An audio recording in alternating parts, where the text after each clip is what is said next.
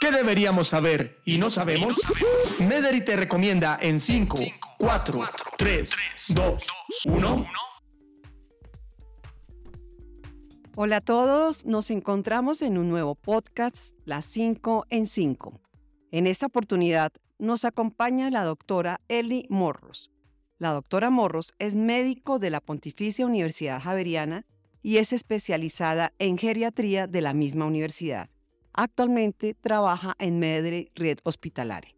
Doctora Eli, bienvenidísima y hoy vamos a hablar de temas muy interesantes y tiene que ver con lo que ahorita se está conversando mucho de ser fuertes, aceptar las cosas como vienen, no te preocupes si no está en tus manos. Bueno, todas estas recomendaciones que la vida nos da, nuestros amigos, las lecturas, tiene que ver con que eso es ser resiliente.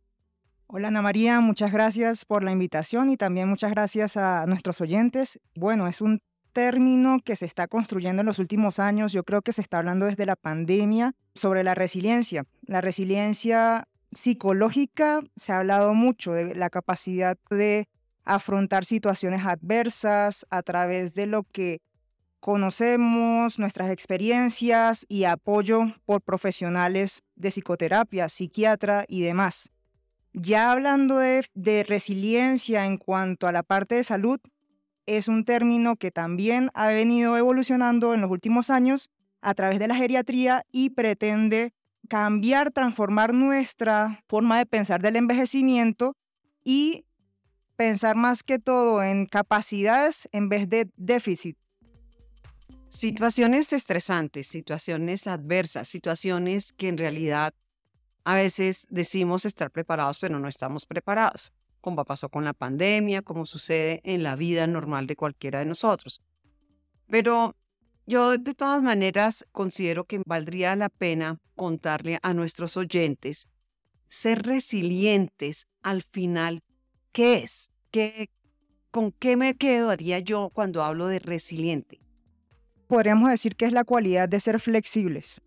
Ser flexibles y volver a lo que éramos antes luego de afrontar una situación adversa. Doctora, volver a ser como era antes después de una situación, de un evento, en adulto mayor.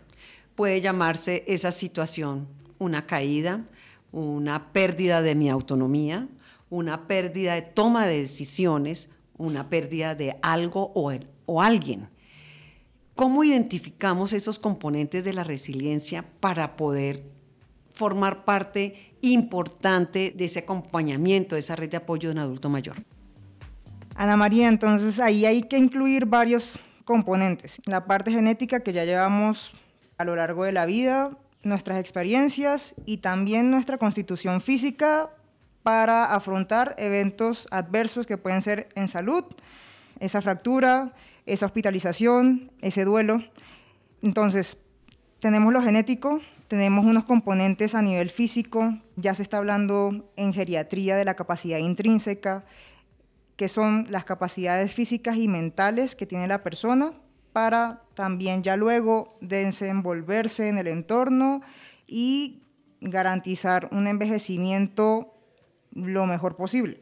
Esos componentes físicos y mentales pues comprende áreas de movilidad, o sea, la capacidad que tiene la persona de movilizarse, la parte nutricional, cómo se está alimentando, esa capacidad que tiene a nivel de la musculatura. Todo esto constituye lo que llamamos la capacidad intrínseca. Se puede preservar, se puede fortalecer en contexto de un ambiente a partir de todo lo de salud, pero también los recursos externos que pueden ser la red de apoyo, la espiritualidad. Esa red de apoyo entonces tiene relación con ese compañero de trabajo, esa familia, ese grupo de recreación al que estoy asistiendo y nos permite garantizar o al menos ser un poco más resilientes frente a otros eh, eventos adversos en un futuro. Doctora Eli, llegamos al final del podcast con las 5 en 5. Nos gustaría que nos diera esas recomendaciones enfocadas en las actividades físicas y mentales. ¿Cuáles son esas cinco? Uno, sería mantenerse físicamente activo. Por ejemplo, preservar su movilidad, autocuidado, salir, relacionarse. Dos, hacer actividades nuevas. Sembrar una huerta, hacer una nueva receta de cocina.